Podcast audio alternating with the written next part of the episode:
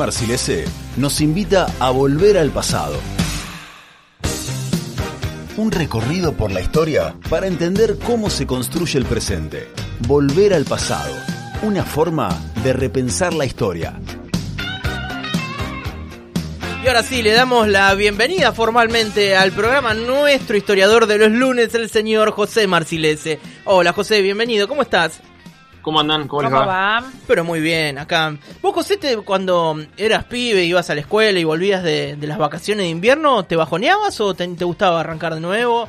Y eso. No, era un bajón. Un bajón Yo creo que el, bajón más grande, recuerdo, tengo presente situaciones de estar en el parque antes, cuando terminabas las vacaciones de verano, eso era traumático. Ah, era decir, bueno, el domingo previo, viste, decir, uh, qué uh. mal, malísimo lo que me va a pasar.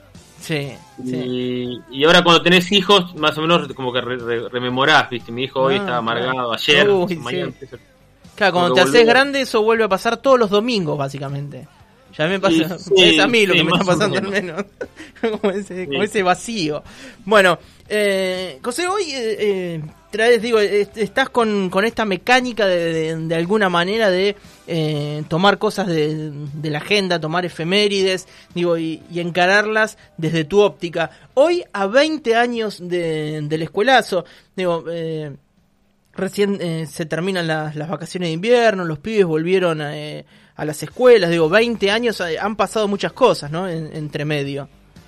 Sí, sí, individualmente, bueno, el tema del escolazo, porque casualmente se dio hace 20 años para esta misma época. Es la vuelta de vacaciones que volvió en una situación de conflictividad absoluta. Sí, Que, bueno, necesariamente para, para entender un poco ese fenómeno que fue el escolazo, fue una movilización masiva, dos movilizaciones masivas que se dieron a mediados de agosto del 2001 en Bahía Blanca, eh, eh, de las que se cumplen próximamente 20 años hay que entender un poco la, década previa, eh, el, escenario que se había generado en los años 90 con, la aplicación de un modelo económico menemista, que sobre la base de, una, política neoliberal eh, em, generó un contexto socioeconómico social explosivo y un deterioro de las condiciones eh, generales de la economía realmente muy, muy, muy notables muy notable y que esto, bueno, en cierta manera se fue, se fue acumulando, fue acumulativo este deterioro de la situación social y económica,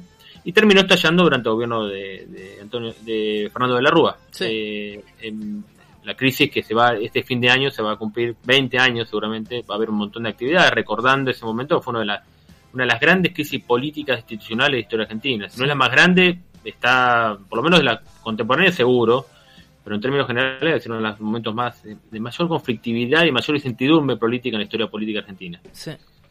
Eh, la década del 90 había sido década, una década marcada por, la aplicación de un modelo económico que fue deteriorando progresivamente las condiciones económicas de amplios, amplias franjas de la población argentina. Eh, esto fue generando, para hacerlo un recorrido muy breve, fue generando progresivamente un, un, deterioro de las condiciones salariales, un crecimiento muy importante en el nivel de desocupación. Argentina aún eh, en los momentos de crisis, de, mayor deterioro de la situación social, hablemos por ejemplo de la dictadura, de los años de la dictadura militar, la Argentina había terminado la dictadura militar con un deterioro importante en las condiciones salariales, la situación económica, una caída del PBI, un endeudamiento brutal, pero no con altos niveles de desocupación. Eh, la década del 90 genera, incorpora un elemento más al, al, combo tradicional de crisis económica que tiene Argentina, que es la desocupación.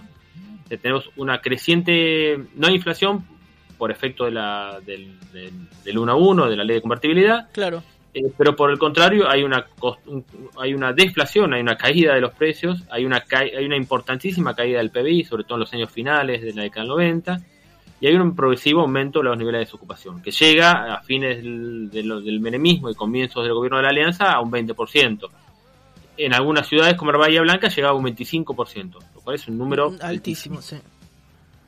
Eh, en ese contexto empezó a haber una resistencia, al, primero muy débil, eh, muy, muy poco, muy acomodaticia de parte del movimiento obrero, eso hay que decirlo. Eh, hubo acuerdos, muchos gremios que acordaron por su cuenta y un poco pues, esa, esa, idea de defensa colectiva de los derechos laborales se fue perdiendo en muchos sectores. Y empezó a haber una resistencia, obviamente, en los 90 a este modelo económico. La aparición de, movimientos que no, no, tradicionales dentro del movimiento obrero, como el MTA, la CTA, de la aparición de la corriente clasista y combativa, la aparición de agrupaciones que defendían a los trabajadores y a los que estaban desocupados, que cada vez era más, empieza a haber una resistencia al modelo económico menemista. La, de parte de los gremios docentes esta, esta resistencia es muy notable. Los gremios docentes son muy castigados por las malas condiciones salariales, por la caída del presupuesto, por el pasaje de eh, instituciones nacionales a la órbita de las, de, la, administraciones, de las administraciones provinciales. Recuerdan el caso del Colegio Nacional de Bahía Blanca, de las escuelas técnicas, escuelas que se pasaron de una administración a otra, pero sin los fondos, lo cual generó un problema gravísimo de, mantenimiento, de infraestructura, de recursos. Eh, esto fue generando, sobre todo en el sector docente, un, descontento muy fuerte a, lo largo de toda la década del 90.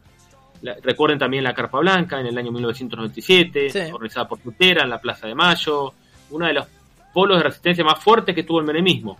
Eh, cuando muchos miraban para otro lado, cesan los onzos, eh, hablo de políticos y dirigentes gremiales, Cetera eh, se, plantó en una acción de resistencia muy fuerte.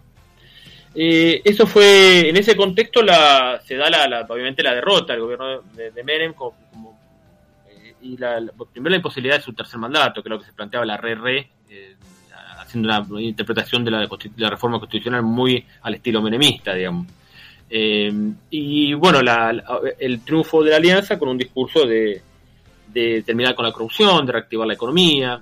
De, recuerden ustedes un poco las imágenes, los spots de, de, la Rúa en, en, tiempo de campaña, allá por, por eh, finales, mediados finales del año 99. Cuando le gana a la, fórmula de, Eduardo Dualde, el, el ahora octogenario y un poco eh, errático Eduardo Dualde y, a, y a Palito Ortega, que era su candidato a, vice. Y, bueno, y termina ganando la forma de la Rúa Chacho Álvarez y eh, inmediatamente lo que se encuentra es, bueno, que muchas de las medidas, primero que no, no, modifican un poco el rumbo, no modifican hacia nada el rumbo de la economía, siguen aplicando ese modelo de recetas liberales que, que venía de la época de la gestión de Caballo, de los años 90. Y esto no hace más que profundizar progresivamente la situación de crisis que habían recibido. Una situación de crisis terrible, terriblemente grave, digamos, en un contexto eh, muy complicado el que, en el que asumen. Sí. Eh, José, eh, recordame, me quedé pensando en esto de las campañas que vos decías de, los spots. ¿Eran los de, de la Rúa diciendo... y dicen que soy aburrido? Claro, esa, esa fue la, la, el spot de la, campaña que le arma un, un publicista amigo del hijo, no me acuerdo ahora el nombre, Agulla era. Agulla, claro, fue esa campaña un poco que, hacía hincapié en, la figura del, la figura del hombre austero también, claro. pero bueno, no soy aburrido, pero era como el tipo serio que venía a encaminar a la Argentina, a terminar con la corrupción, en cierta manera haciendo una suerte, una suerte de contra mostrando una, una cara opuesta a, la, esa figura de, de Claro, se polarizaba sí, con la eh, Ferrari, ¿no? Y los Rolling Stones y el golf. Esa, figura un poco de ese modelo de los 90, la figura esa del, hombre exitoso, eh, que es un poco el modelo de la revista Caras, por decirlo de alguna manera. Totalmente. un, modelo que sigue estando presente en muchos medios de prensa. Ese modelo, la, figura del hombre exitoso y bueno, un poco la, contracara era ese hombre austero, ordenado, que venía a ordenar la Argentina en, un marco determinado con la corrupción y demás. Sobre esas ideas hace campaña la, alianza, que no era más que la unión del radicalismo con, eh, con los sectores del Frepaso, que era no más que un, sector, ese, grupo de los ocho de Chacho Álvarez que a, principio de la década del 90 se había, se había ido del peronismo. Sobre la base de esos dos grandes núcleos y otros sectores políticos se armó esta alianza que inmediatamente empezó a tener muchos conflictos internos eh, por disparidad de criterios en infinidad de cuestiones.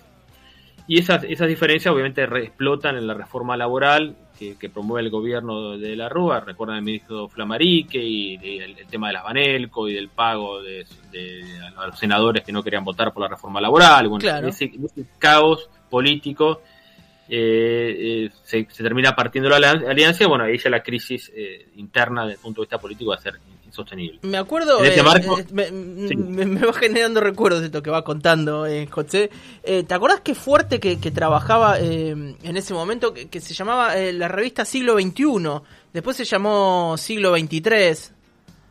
¿Te acordás que la dirigía La Nata? La, Nata. la revista La Nata, sí. ¿Te acordás que, que venía como eh, no sé, eh, con una bolsita con tierra de anillaco, una vez vino con un agujero en el medio, con la capita de Super Alfonsín, yo las tenía todas, me encantaba eso. Digo, son las revistas de, típicas de esa época, después sale Tres Puntos, que la, revista, la revista Tres Puntos hace otra vez un poco posterior, pero son las revistas periodísticas realmente interesantes que hubo en esa época. En esa época, sí, que marcaron una época sin duda. Sí, sí, indudablemente sí. Digo, porque del otro lado que tenías noticias, por ejemplo. Y era el establishment, la otra la, noticias que era el, periodismo, la política, el periodismo político pautado, ¿viste? Claro. Y, la otra revista era la revista Caras, que eran las dos revistas, las dos grandes revistas de los 90. Sí, sí, sí. Que vendían, si vamos a los números, vendía la revista Noticias, vendía, estamos hablando de cientos de miles de ejemplares por semana. Impresionante. Los números que hoy son impensados para una publicación periódica. A donde ibas eh, había ejemplares de la revista Noticias. Tal cual, sí, sí, era una revista realmente muy, muy fuerte. Eh, y en ese contexto, bueno, de, la desocupación se dispara, la, la nivel de pobreza y, la recesión y la, situación social es insostenible, se da esta vuelta a las clases en agosto del 2001. Eh, una vuelta a las clases donde los docentes se encuentran eh, con un escenario realmente dantesco, recortes presupuestarios, y, problemas muy muy graves en los comedores escolares, por falta de presupuesto, por falta de recursos, atrasos salariales, eh, es, un año prácticamente sin, sin en los años 90, años donde no hay aumento de sueldos. Claro. Y, cualquier pequeño incremento de la inflación es, es, insostenible. Em, y por otro lado, la, la creciente, un, creciente descontento también en, las propios, en, los propios hogares de los alumnos, porque eso es algo que hay que, hay que evaluar al, momento de, de, entender esta crisis eh, que se da en en, los, en el ámbito escolar que es, un, es una que es producida no solo por el descontento docente, sino por el descontento de los padres, que muchos de ellos habían perdido su trabajo y estaban en situaciones realmente muy complicadas. En ese marco se da esa huelga, eh, un proceso de huelga y dos grandes movilizaciones, una el 16 de agosto y una el 22 de agosto. Son el primero y el segundo escuelazo, como se lo denominó en su momento. Movilizaciones que reunieron en Bahía Blanca los números siempre son difíciles de, establecer. La primera se calcula unas 15.000 personas, la segunda, bueno, la primera unas 10.000 personas y la segunda unas 15.000 personas. Claro. Estamos hablando de muchísima gente. Es muchísimo. Eh, eran colas y colas de una, columna muy extensa de conformada por docentes, por directivos, por docentes jubilados, eh, por padres, por alumnos. Te iba, te iba a marcar eso. No sé si hay si hubo después alguna otra cuestión de vinculada a la educación y a movilizaciones con tanta digo, con tanto nucleando a tantos de los actores que forman parte del sistema educativo. Digo porque en estas estaban todos digo estaban lo que vos decís padres directivos docentes auxiliares jubilados eh, otros gremios que apoyaban también la, la movilización. Digo no, no recuerdo después algún otro hecho de reclamo de protesta vinculado a la educación donde haya habido un acuerdo tan parejo Sí, sí, indudablemente fue una, un hecho emblemático, sin, sin y no recuerdo tampoco situaciones similares antes y después. Claro. por el nivel de convocatoria, por la cohesión que generó la, la medida eh, de protesta, fue multitudinaria y me recuerdo sí las, las, las, pancartas, los carteles con el nombre de las escuelas, eh, participando en la movilización, eh, el apoyo de otras instituciones gremiales. Y también la, un, factor que hay que tener en cuenta al, momento de evaluar esta, este, este, escuelazo, estos dos escuelazos, es que fueron movimientos en buena medida promovidos de las propias bases, de las propias escuelas, de las propias asambleas realizadas en los lugares de trabajo, mm. eh, con el apoyo de, los padres, eh, con el apoyo de la comunidad educativa en general. Y esto quizás fueron, esto es, el factor que, permite entender el nivel de, el nivel de la, cantidad de gente que participó de estas estas movilizaciones. Y, lo complejo que, fueron eh, esos meses, digo, lleno de paro. Me acuerdo porque yo estaba arrancando el secundario cuando eh, pasó eso y nunca sabías cuándo tenías clase. Digo, que la verdad que uno, lo recuerda como una etapa eh, muy extraña, ¿no? De, la educación que, le has tocado otra vez. Sí, hay algunos trabajos, bueno, hay algunos trabajos hechos por, por Fernando Romero, que un, colega mío, un compañero mío, estudió conmigo, que, que, se, interesó por analizar esos procesos de huelga del, 2000, del 99 al 2001. Eh, muchos trabajos de Fernando Romero están disponibles en, la web, pueden buscarlos, pueden googlearlos, eh, que dan cuenta de esto, de, que revelan la, el nivel de tensión sindical y que, se vivió entre el año 99 y el 2001. Eh, fruto de la, de la profundización de un modelo económico que ya había mostrado claramente su, su digamos, su condición de ser poco exitoso para solucionar los problemas de, los, de la población argentina. Me olvidé decir también en otra de las medidas que tomó el gobierno de la Alianza fue el recorte salarial. El, recorte salarial a los, a los, y, el intento de recorte de López Murphy eh, al gasto público, recortes que no hacían más que profundizar la situación de, conflictividad social que ya se vivía. Eh, de manera que hay que, eh, me interesó por eso evaluar la década del 90 y, las políticas de la alianza como para entender este, este estallido, verdadero estallido social que fue la que fueron los escolazos. que tuvieron otro, hay otros episodios similares en la provincia, quizás el de Bahía fue uno de los más recordados por, por el nivel de participación. Y en eso fue determinante también el rol del gremio de Suteba, de Suteba Bahía Blanca, que siempre tuvo una línea política quizás eh, menos oficialista y más combativa. De hecho, bueno, es un rasgo que tiene el, gremio en Bahía Blanca. Sí. Me quería acordar, tal vez vos, José, que, que, sos mejor que yo con las fechas, no fue tan, tan multitudinaria como esta, como los escuelazos del 2001, pero sobre el final del macrismo, ¿te acordás que hubo una movilización muy grande que también nucleaba todo lo que tenía que ver con reclamos por la educación? Una marcha que salió desde el centro, que calculo que desde la escuela normal hasta la universidad. Sí, yo participé de esa marcha, pero no, no. Eh, no, fue tal masiva, pero digo, son como, digo, si tengo que buscar otra imagen de, mucho y mucha bahiense, digo, reclamando o movilizados por la educación, yo creo que la segunda que se me viene es esta. Puede ser, sí, sí pero bueno, no, no, no tuvo el nivel de convocatoria, porque un poco también la... la eh, creo que los años ha habido una progresiva desmovilización de la gente también. Claro, hay, que, entenderlo. Lamentablemente hay eh, estos, estos últimos años no solamente hace bastante que viene esa caída la participación por infinidad de razones. ¿no? y, otro detalle, digo, uno ve las fotos de, de aquellas movilizaciones y como decías vos, José, muy lleno de pancartas, de banderas, digo, había mucha consigna. De que ahora eh, se da muchas veces que hay movilizaciones que son medio a la carta las consignas. Como que cada uno lleva la suya, te encontrás uno que dice yo no quiero que me vacunen, otro que dice yo quiero que mi pibe vuelva a la escuela, otro que dice yo quiero que Alberto se vaya. Son como son eh, más mezcladas, ¿no? Acá la consigna era muy clara, digo, y además estaba lleno de, carteles y de, estaba lleno de mensajes eso. Sí, sí, no al recorte, al mayor presupuesto educativo, no a la más dinero para los comedores escolares, había había como elementos, eran, eran elementos muy muy en los cuales había mucho, se encontraba mucho acuerdo en la movilización.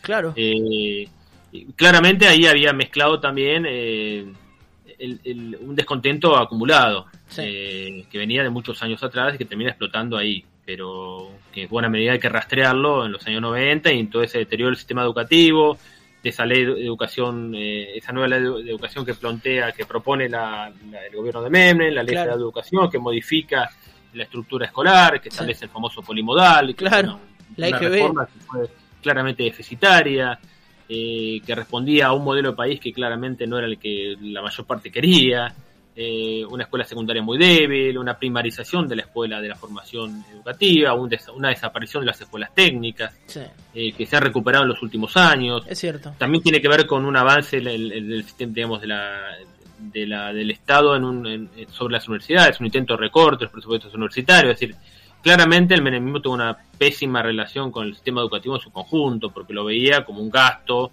y, no como una inversión para generar un, una mejor formación de la ciudadanía, para decirlo de una manera muy general. Eh, pero bueno, esto termina, no le termina estallando a Menem, como, la, como ocurrió también con la crisis económica, sino que termina estallando durante el gobierno de la Rúa, bueno, que lamentablemente no hizo más que reafirmar una, una política económica que ya venía muy golpeada y que había mostrado claros, eh, claros signos de agotamiento. Pero bueno, la impericia política del gobierno de la Alianza no, no, no les permitió ver esto y, y, en un contexto donde la Alianza cada vez tenía menos, menos poder de maniobra y más, más tensiones internas. Eh, de manera que, bueno, la, la, crisis de agosto, con este culazo, no es más que en un punto, un, antecedente de lo que va a ser la crisis de, de diciembre, que es la crisis terminal de un modelo económico y de, y de un gobierno. Eh, un gobierno que cada vez está más ciego en cuanto a su relación con, los sectores opositores, con los sectores gremiales y que no estaba viendo una realidad que era imposible de ocultar, que era la de ese deterioro social y, económico que en la cual vivía buena parte de la población argentina. Sí, hoy viéndolo a la distancia con el diario del lunes, sin duda que estos fueron eh, grandes ejemplos de lo que se iba a venir, ¿no? Eh, pensemos en que acá en, en Bahía Blanca no se volvió a dar una marcha tan multitudinaria, estaba pasando algo sin duda. Sí, sí, no, en Bahía Blanca no hay antecedentes, eh, creo que no hay antecedentes durante, no sé si hay alguno en la historia moderna de Bahía Blanca, y claramente después del 2001 nunca se vio una, una, movilización de estas características. Eh, cuando se habla de muchos maíces movilizados, depende de cuál, sea el medio de prensa que está cubriendo la noticia, media cuadra de gente, claro. de un, par de decenas de personas. Ha habido una modificación en las prácticas de expresión de la gente para el momento de plantear su descontento. Eso, eso también es cierto, sí. Eh, seguramente hay otros lugares ahora también para canalizar un poco eso que, uno siente. Pienso en las redes sociales incluso. Las redes sociales, indudablemente, son un ámbito de batalla muy cómoda, porque bueno, uno está en su casa, no tiene que salir a caminar, ni marchar, ni llevar una bandera, pero bueno, son parte de las prácticas que, se han modificado eh, en los últimos, los últimos 10, 15 años. Sí. Eh, José, antes de, empezar eh, esta columna, me, comentabas que te gusta mucho como el, archivo fotográfico, como documento, la foto, te, parece muy importante porque, bueno, qué mejor que ver graficado un momento histórico que con una foto, ¿no? Uno eh, realmente se lo grafica, lo, lo hace palpable, ¿no? Y, pienso en la que nos mostrabas hace ya una o dos semanas, que es la foto del año 49 aquí donde funciona Radio Urbana. Digo, podíamos entender cómo estaba vestido la, la gente, que eran la mayoría hombres. Digo, siempre le, da un, contexto mayor. Y, y acá pasa eh, nuevamente lo mismo, ¿no? Porque a vos te dicen, imagínate esta, esta movilización de 15.000 personas sin ninguna foto que la documente. Nos estaría faltando una parte muy importante para poder entender algo que no volvió a pasar en Bahía. Claro, indudablemente los registros fotográficos permiten dimensionar el, impacto de una movilización, los, lemas que, rodeaban a una movilización, eh, el perfil de los participantes, y esto, bueno, es algo que puede, se puede ver en parte eh, a partir de la, de la foto que, le, vamos a publicar hoy, que van a publicar hoy, que es de Enrique Muñoz, que es un, fotógrafo que en su momento contactamos cuando estábamos haciendo un trabajo hace unos años para un libro que se llama Imágenes Políticas, que era una historia visual a través de fotografías de la, historia política de Bahía Blanca, y era un libro que cerraba en el 2001. Y afortunadamente, bueno, él tuvo la gentileza de facilitarnos una serie de fotos, algunas, varias, varias movilizaciones del, 2000, del 2001, perdón, y una de ellas fue esta, que es la del escuelazo, que entiendo que es la del escuelazo del 16 de agosto, em, eh, que fue el primero. Y es una foto tomada desde, me entiendo, sería los pisos altos del Teatro Municipal, municipal porque se ve el, la gente frente a la, a la al teatro municipal, frente al mástil. Sí, con Alem de fondo. Varias, colas de, de, varias cuadras de, de, personas y de, carteles y de, gente movilizada eh, reunida en este con este objetivo que era era plantear su descontento por la situación del sistema educativo. Sí. Y, bueno, este registro es valiosísimo porque permite, digamos, desde el lugar donde está tomada la foto permite ver la dimensión, el volumen de gente. Eh, que entiendo si esta es la movilización, hasta donde yo sé es así, la del 16, eh, la del 22 aún fue un poco más numerosa. Así que veríamos, veríamos incluso una, situación donde hay más gente presente. Eh. Afortunadamente muchas de estas fotos están en, las redes, hay fotos de, esos días. Quizás son fotos tomadas desde la calle. claro. Uno pierde un poco de lugares más bajos, sí. claro. esta uno puede ver realmente la, la dimensión de, la manifestación y de la cantidad de gente que se reunió ese día. Y, perdón, con esto que decía José, de, los carteles y demás, eh, dan cuenta de, todo el sector que acompañaba, digo, porque tenés padres autoconvocados, tenés jardines, carteles de jardines de infantes, eh, carteles de la CGB, carteles de la Escuela de Artes Visuales, digo, era todos los sectores realmente representados. Claro, y un poco eso representa también el, tipo de movilización, porque fue una movilización muy motorizada desde las bases, de las propias escuelas, las asambleas de cada una de las escuelas. Eh, que quizás se no ocurre tanto porque a veces el ordenamiento de, una gremial en ocasiones viene más de arriba hacia abajo y no siempre tanto de abajo hacia arriba. En términos de que la movilización es promovida a veces desde la estructura de los sindicatos y en ocasiones eh, las bases no tienen tanta participación. En este caso vemos una situación totalmente contraria. Fueron las bases las que, hastiadas, molestas, cansadas por más de una década de, ninguneo, de maltrato laboral y de bajos salarios y de problemas estructurales, se cansaron y, salieron a la calle. Eh, salieron a la calle reclamando por algo que ya no querían que siguiera. Y bueno, por eso es la, quizás lo que marcaba recién, la, aparición de esos carteles haciendo referencia a cada una de las escuelas. Claro, una ah. forma de decir, bueno, estamos presentes. Eh, nosotros también estamos presentes y lo hacemos a través de nuestro pequeño colectivo laboral que es la escuela. Acá nos escribe Paola que está preguntando eh, dónde va a poder encontrar esa foto de la que estamos hablando. La van a poder encontrar eh, graficando la, columna de José en nuestra página web www.urbana939.com.ar. Hablabas de eh, hablabas de Enrique Muñoz, que es el fotógrafo que sacó esa foto, que tiene una característica. Enrique escucha la radio y escucha siempre, porque yo estuve chateando con él hace el 21 de abril del 2020 a las 9 de la noche estuve chateando con él. Porque él... Eh, Quisiera saber qué estuvieron diciéndose. a esa hora. Muchos lo conocerán por las fotos que saca y si no por tener una cinguería ahí en Soler 455. Eh, y ahí, ahí me dijo Enrique que tiene específicamente eh, soldado el dial en Urbana. Bueno, bueno, bueno, es bueno saberlo para agradecerle a la distancia la gentileza que en su momento tuvo de, brindarnos esta foto para este libro, eh, porque realmente son registros valiosísimos. Claro que sí. Bueno, entonces en, nuestra página web y también en la cuenta de Spotify, en la cuenta de Spotify también va a estar, eh, queda, la foto en, Spotify, ¿no? Sí, sí, graficando también. Así que ya saben porque es eh, importante, ¿no? Eh, poder ver eso. A ver qué nos dice por acá. Escribe Mariano, dice, me acuerdo que pasábamos por la UTN y el canto era... Eh, y el canto era bajen carajo, la lucha está acá abajo. Y muchos estudiantes salieron de la UTN.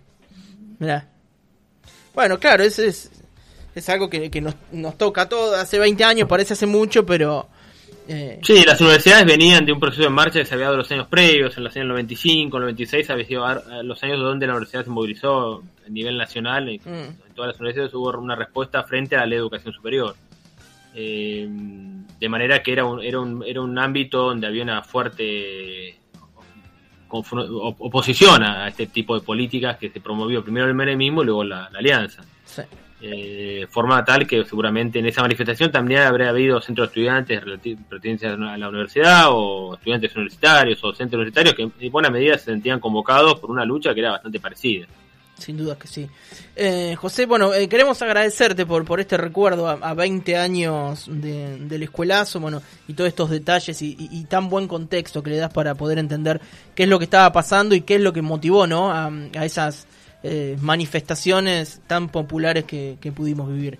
José, repetimos de nuevo dónde van a poder volver a escuchar esto, dónde van a poder ver la imagen www.urbana939.com.ar y si no ya saben en nuestra cuenta de Spotify ahí lo pueden encontrar a José con su columna Volver al pasado. José, muchísimas gracias como siempre y si te parece nos volvemos a encontrar el lunes que viene. Cómo no, le mando un abrazo. un abrazo grande para vos. Y así pasaba nuestro historiador de todos los lunes, José Marcilese.